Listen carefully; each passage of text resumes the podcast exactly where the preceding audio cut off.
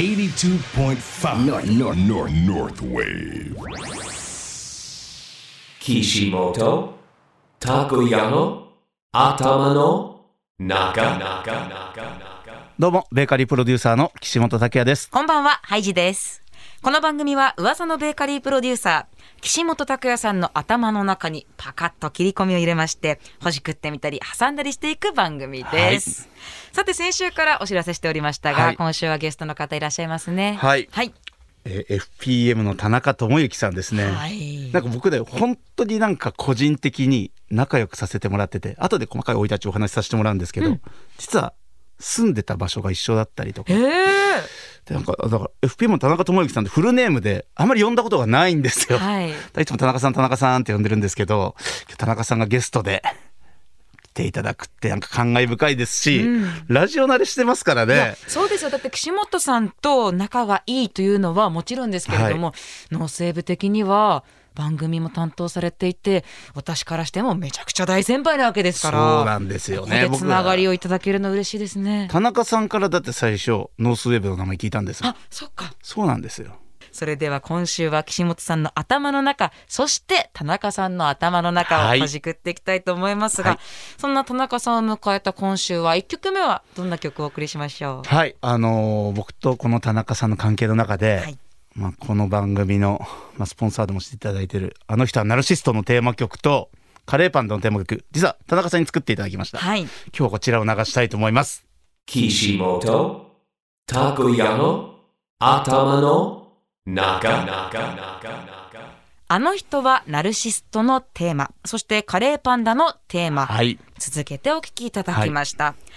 岸本拓也の頭の中、はいベーカリープロデューサーの岸本拓也さんとハイジでお送りしております。はいそれでは私からご紹介させていただきます。FPM 田中智之さんです。よろしくお願いします。よろしくお願いいたします。よろしくお願いします田中さんもう嬉しいです。やっとあのこんにちはいありがとうございます。本当にあのね僕番組始められたと聞いた瞬間に、はいもうすぐ手を挙げて、とにかく僕 NORTH WAVE 呼んでくださいと。ね、なんでかっていうと僕ね2003年頃にあの番組をねこちらでやらせていただいてて。そうなんですよ。それでもういつもこのスタジオですよ。これ撮ってましたスタジオで。いやなのでお帰りなさい。い。やありがとうございます。帰りなさいです。しや感慨深いっすね。 NORTH WAVE のオフィスというか、い。スタジオにあの行くところに鍵がねすごい立派な鍵ができてました。まあいろいろ時代は変わりじゃあもうましたよね。すごいちゃんとね前なんかもう普通に入れたんですけど、今もう結構厳重な鍵が僕もだトイレ行く時大変だもんいつもですよね。そうですよね借りていちいち鍵がないと入れなくなっちでも本当にあの感慨深いです。はい。ありがとうございます。今日いろいろと。聞かせていただきたいと思い田ます。中さん全く変わってないですかこの雰囲気基本変わってないです。は歴史を感じるそうです。ね。いい雰囲気があります。ナイスグルーヴが流れてますね。嬉しいで。すねでもね僕田中さんが今日こうやって札幌ではい。お会いできるのがもうなんとも嬉しくてそうなんですよ。それだけで僕も田中さんと付き合い長いんで、もうテンション上がってる田中さんのテンション上がって分かりますババリバリ上がってますよ本当にももうだってすごいですもん二人から伝わってくる空気感がう本当に楽しそうだなって。ちょっと雪溶けてましたよ僕今通ったとこ 田中さんの熱で。本当にね。いや今日はあのお二人のお話ゆっくりと聞いていきたいと思うんですけれども、はい。はい。その前に、うん。まあ先ほどお届けした釧路のお店あの人はナルシストのテーマと、たぬき工事にありましたお店、はい。カレーパンダのテーマと、はい。作られたのが田中さんということですからそうなんです。まあ、そのどんなことで作ることになったのか。そうですね、あのー前週の青木真也くんがあのゲストでお越しいただいた時にも話があったと思うんですけど僕パン屋作る中でこのストーリーを絶対作りたいんですよ、はい、だから美味しさに積み上げられた体験っていうんですか。で僕田中さんとはよくお食事をさせていただく中でやっぱりこの入った時に良い体験とか記憶に残る瞬間って時に音って欠かせないんですね、うん。その中でやっぱり田中さんの音っていうのはやはり田中さん独自の世界観があってどうしても作ってもらいたくてでもちろんカレーパンダは一緒に携わって田中さんにブランディングしていただきましたしあの人はナルシストはやっぱり田中さんしかいないかなっていうことで。もう聞いてね頭から離れないんです、はい。小さいお子さんとか口ずさんでますからね、うちの姪っ子も。いやもうぼあのなんか音楽の暴力とまで言われてますからね。あーもうの植え付けて植え付けて本当にあればっかり聞いててあのまああのねお子さんが歌ってくれてるのはめちゃくちゃ嬉しいんですけど、あの働いてらっしゃる方のあのことを考えると本当にすいませんって いういやいやいや。いやでも田中さんは今までにまあいろんな音楽をこう形にしてきたというか自分の音を届けてきたわけじゃないですか。そこで、まあ、こういった「あの人はナルシスト」のテーマ、カレーパンダのテーマを作るっていう時はどういうことを考えて作ってもうあのきたんですか？やっぱりね岸本さんそのなんだろうブランディングの神様みたいな方でしょ、えまあ言ったらそのお店作りのね、はい。だからそこで音楽として携わらせていただくときになんだろう音楽として何ができるだろうって結構考えたんですけど僕あのすごい好きな作曲家の方がいらっしゃってそれが木田太郎さんっていうね。はいはい、はい、何話のモーツァルトって言われてるんですけど、ええ大阪では木田太郎さん。は。い、はい。まあいろいろあの「トレトレピーチピチカニ料理」とかいろんなねまあ関西中心に流れてる CM の はい。楽曲をいっぱい手掛けられてるえっとまあ大、えっと作曲家の先生がいらっしゃってもうやっぱり結局音楽ですり込んで商品を伝えるっていうことがもう CM じゃないですか。だからそれを僕はあの岸本さんやりたいんですよ、はい。そしたらもうぜひやってくださいってことで。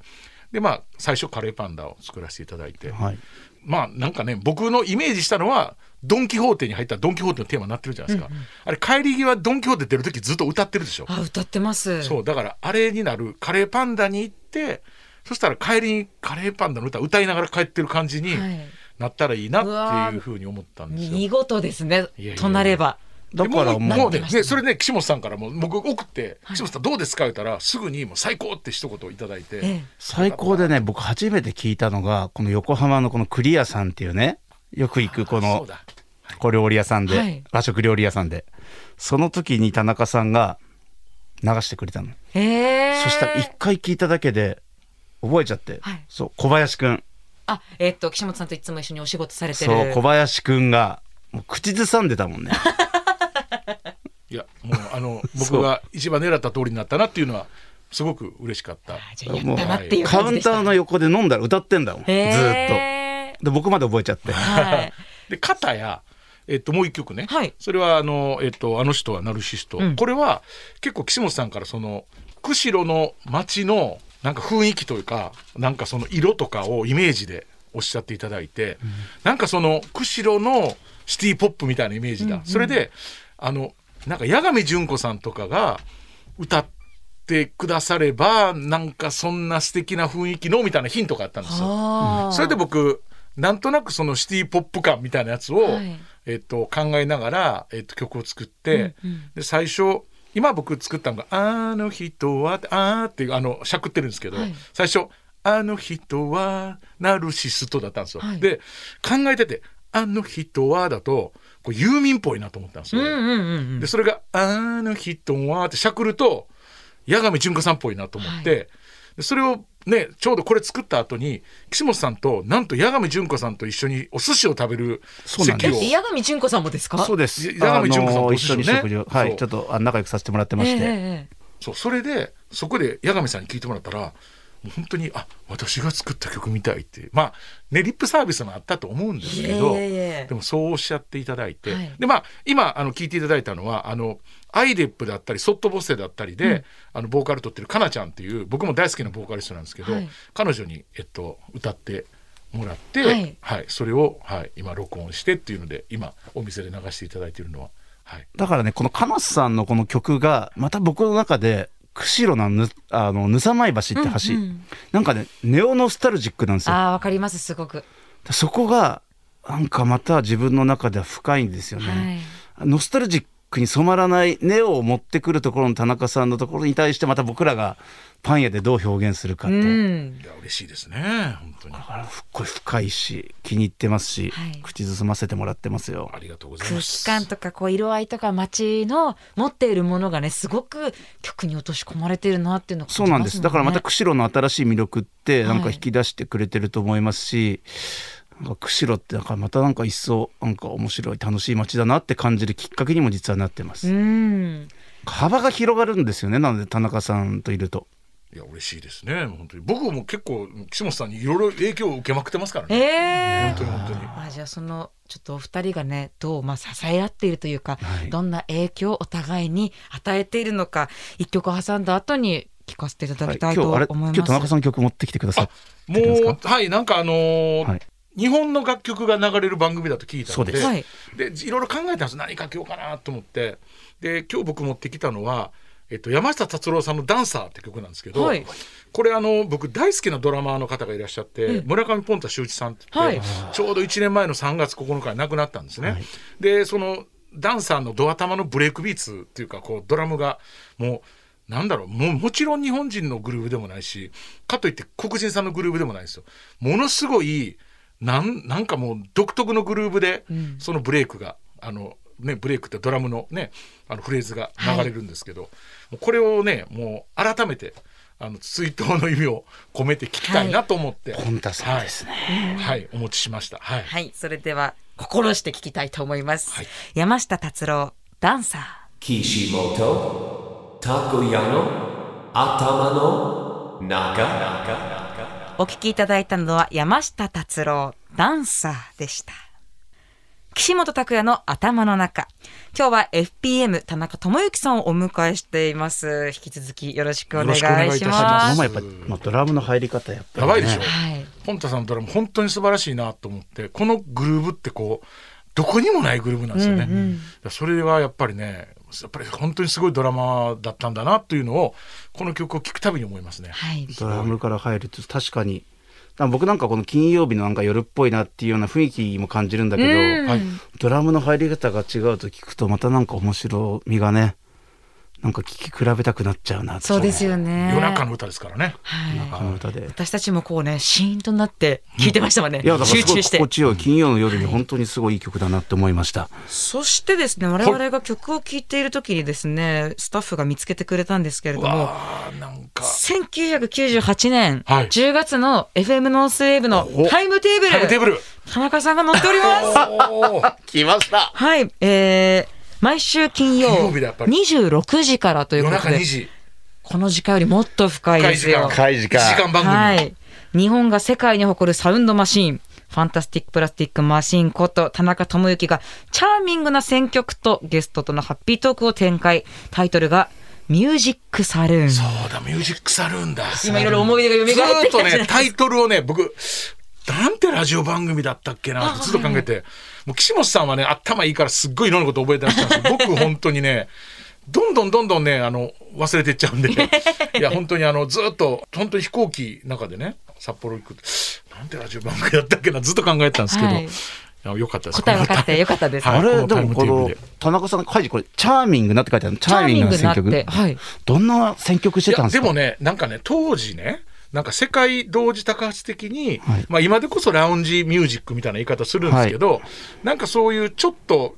おバカでキュートでなんかそういうサンプリング昔のなんかレコードからしたようなはい。楽曲みたいなものに、えっと、最近の、えっと、ダンスミュージック的なエレクトロニックエレクトロニカみたいな要素をまぶした音楽が、まあ、東京もからもロンドンからもアムステルダムからもベルリンからもアメリカのねいろんな都市からも出てたんですね。それをみんなでハッピーチャームフールダンスミュージックっていう言い方をなんか誰かがしてて、はいそれでなんかあのいなたいなんかそういうさっきのあの達郎さんみたいなああいうグルーブというからもうちょっとポップで、うんうん。あの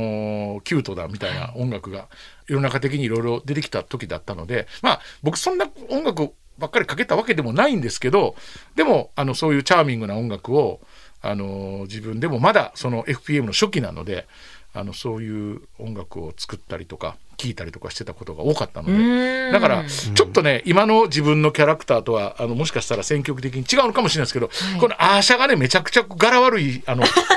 人のなんかオールバックでまだもう髪の毛もまだふさふさで、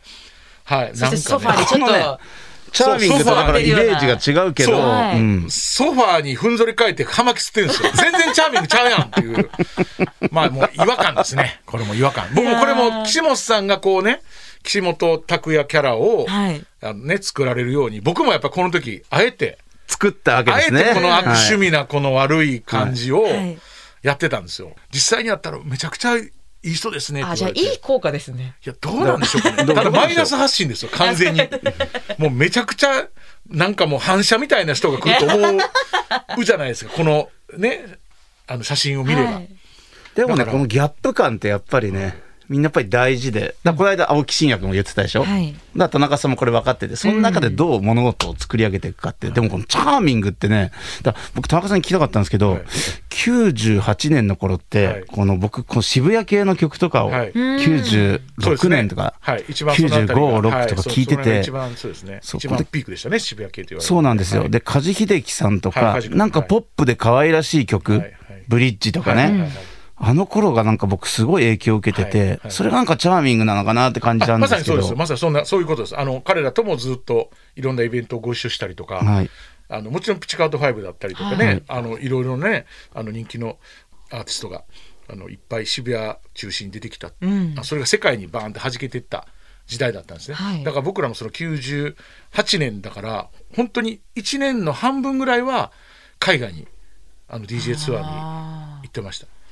はい、だから。海外でもやっぱりそういう曲って長やっぱりそういうのが主流になって可愛らしいあ曲っていうのが。なんか世界的にポンポンポンって一番最先端のものとして出るんですよ。はい。だから多分98年だったら例えばロンドンのバージンメガストアって一番大きいレコードあるんですけどありますね一番いいコーナーに偉そうなこと言いますけど FPM ダーンって並んでたしうん。であーすごい。例えばアメリカのサンフランシスコのアメーバーミュージックっていうでっかいあの巨大なレコードがあるんですけどそこの一番いいコーナーバーンって FPM あったし、あの店内で DJ やったりとか、うん。でまあタワーレコードがニューヨークにあったらそれの、えっと、アゲインストするような形でアザーミュージックってさ、アザーっていうのはタワーレコードにあるレコード以外ということで、要するにカウンターカルチャー系の音楽をいっぱい集めるあのレコード屋さんがあったんですよ。ただそこものすごい由緒あるというか、みんなそこの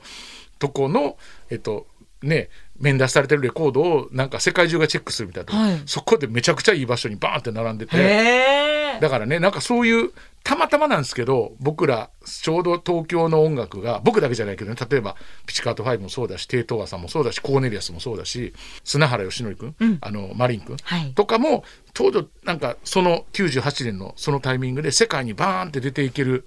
そういう瞬間があったんですよ。うんうん。でそれで僕らは海外にプロモーションのツアーに行ったり、まあ、98年に僕セカンドアルバムを出したんですけど「ラグジュアリー」って。そのアルバムは本当にアメリカとヨーロッパと例えばメキシコだったり、あとどこでしたかな。えっ、とね結構ねいろんな変わった変わった変な街とかでも出てるんですよ。はい。はい、だからなんかねそういうあの日本の音楽が世界のなんか注目を集める最先端みたいな。今だったら例えば k p o p がそうかもしれないけどあーはい。まあ、あんな大きくなセールスではなかったんですけど、ただ世界中の人たちがこいつらおかしいななんか変だなっていうふうに注目をあのしてくれる瞬間があったんですよね。うんはいだから一つのカルチャーシーンをだから作ったいやそういうことですね。俺もだから95年ぐらいかな、はい。小室さんの曲が流行ったりとかね、あとやっぱりこのビジュアルブームの中でそういう曲が出てきた時にやっぱものすごい新鮮で、うんうんで服と音ってなんかリンクするのよ。はいですごい面白いなと思って可愛らしい曲を聴いてそこで今までライダース着てたのが急にダッフルコートに買い替えちゃったりとか。あそうですよ。カジ君とかとダッフルコードのさ、ダボーダーシャツとか着てましたよね。そうそうそうへーはい、だからコンバース履いて、はいなんかそういう感じ、なんか、岸本さんいつもね、おったび服飾ってね、あの、おっしゃってるけど、僕らもそういう音楽とファッションってすごい隣接してるもんだっていうふうに捉えて、レコードジャケット買う時も、ジャケットが可愛いもんから買うとか、なんかそういうジャケ買いみたいなことですよ。ありました。うんねやったやった。だから今だったら Spotify でちょっとね聞いたりとか、はい。YouTube で調べて買う前に聞いたりだけど当時できないし中古レコーダーの親父怖いし、もうもう視聴なんかさしてもらえないですよ。そうですよね。もう一か八かにかけるしかなくて、はいだからそれで例えば中古レコードみたいなね文化とかもまあその僕らがデビューする数年前からロンドンから来てそれレアグルーヴみたいな感じでみんなが一斉に古いレコードを探し出して、はい。でも何の情報もないから今みたいにググっても出てこないというかグググーグル自体がそこまで整備されてないから、はい。もう実際レコード屋さんで買うしかないんですよ。まあ言ったら当たるも発見当たらぬも発見みたいな、うんうんそういうところでお金使って世界中でレコード屋をもう回ってせ探してでなんとか日本に持ってきてそれで DJ をやるみたいな、そういうことを延々やってたんでだから本当に今は何でも簡単に調べてあの、ね、情報も手に入るし音源も手に入るけど、逆に手に入んない時だからこそ見っけた時の喜びってすごくてだからやっぱり全然そのあたりが今と心構えが違うのかななんて思いますね。それは確かにあるよね。だから昔の曲が今逆に言うと便利にもなってるんだけど、はい。まあ、便利にはなってんだけどそうこのクラフト感がなくなっちゃってるっていうのがあって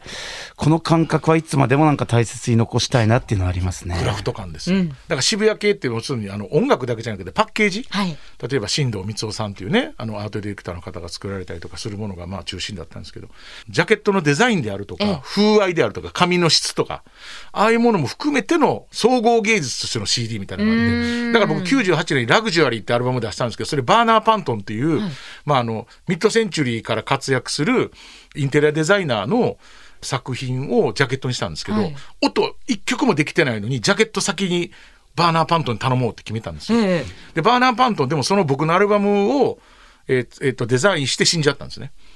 でも本当にそういうなんかそのねあのミッドセンチュリーがちょうど90年代って結構音楽もファッションも、例えばインテリアとかもね、うん。なんかアメリカのイームズチャールズ・イームズっていう人の椅子がね、なんかあの再び皆さんの注目を集めたりとか、はい。結構そういうフ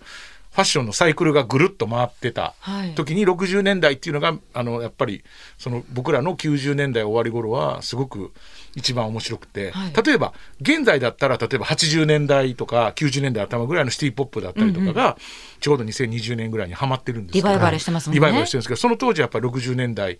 えーのリバイバルっていうのがあったので、はい、それでバーナー・パントンの、ね、デザインから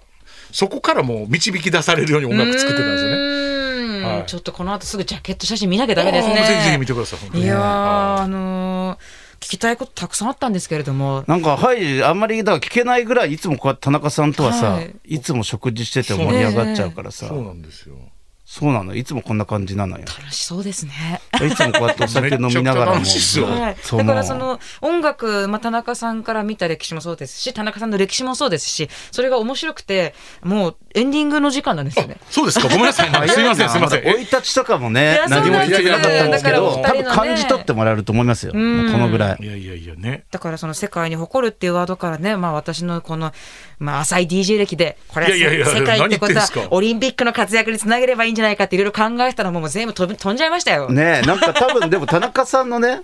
普通取材行ったら今ね多分オリンピックのこととかいろいろ聞くと思うんですけど、はい僕意外と田中さんとはオリンピックの話しか聞いたりしないぐらいにいやもう全然普段こうやって世間話をずっと当に本当に。でもこの番組だからこそじゃあちょっとねじゃあ次来週聞かせていただきましょうか。ぜひ来週もまたいですねいいですか？あのお願いしてもよろしいですか？はもちろんですありがとうございます。それでは岸本拓也の頭の中来週も引き続き FPM 田中さんにゲストとして登場していただきます。はそれではお願いします。それでは良い週末をベーカリープロデューサーの岸本拓也でしたハイジでした。